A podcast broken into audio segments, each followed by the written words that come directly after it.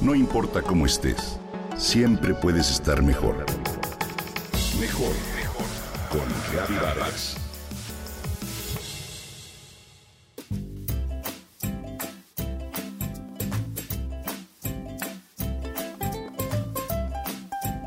Vitaminas A, B, C, D, E, K.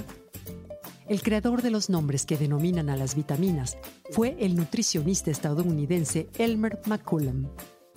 ¿Alguna vez te has preguntado por qué se llaman así?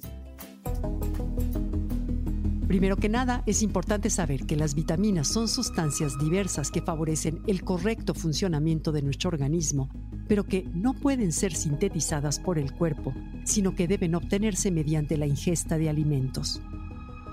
Así, son nutrientes esenciales cuyo déficit puede generar enfermedades o debilitamiento del organismo. Existen diferentes categorías de vitaminas de acuerdo con su constitución química y sus funciones en el organismo. La demanda diaria de vitaminas es muy pequeña, por lo que la necesidad de estas puede cubrirse con una dieta más o menos balanceada que incluya alimentos crudos como vegetales o frutas. La vitamina A, por ejemplo, se encuentra en las zanahorias y otros frutos con betacaroteno. La C en los cítricos, la B en granos y cereales. La E en aceites vegetales sin refinar o vegetales verdes. La D en el aceite de oliva. Por eso es importante consumir una dieta variada y equilibrada para tener el mínimo de vitaminas requerido por nuestro organismo. Existen diversos padecimientos por la falta de vitaminas, pero entre las más importantes se encuentran el escorbuto o deficiencia de vitamina C, el raquitismo o deficiencia de vitamina B1 y la osteomalacia o deficiencia de vitamina D.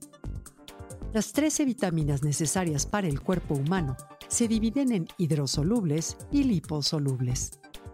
Las vitaminas A, D, E y K se consumen con alimentos que contienen grasa, se almacenan en el hígado y tejidos grasos.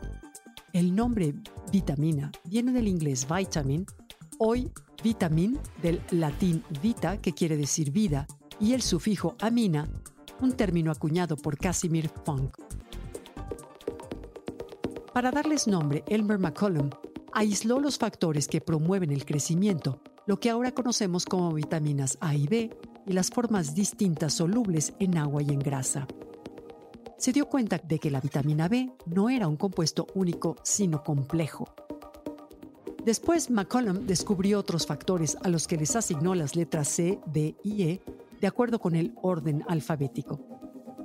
En el caso de la vitamina K, su nombre corresponde a la inicial de su función principal, coagulation, que en danés idioma de Henrik Dam, su descubridor, se escribe con K.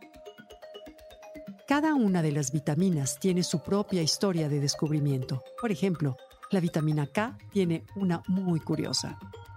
Henrik Dam la descubrió en la década de los años 30 al intentar curar de una enfermedad hemorrágica grave a unos pollos recién nacidos que eran alimentados con una dieta carente de grasas.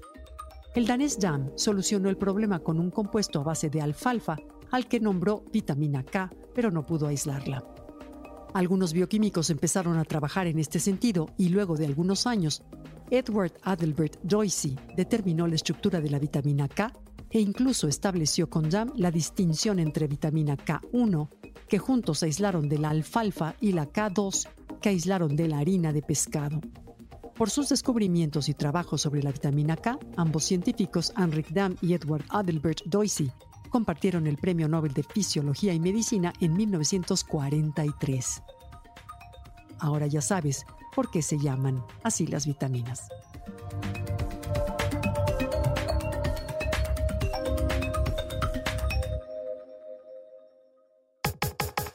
Comenta y comparte a través de Twitter. No importa cómo estés, siempre puedes estar mejor. Mejor, mejor. Con Gaby Vargas.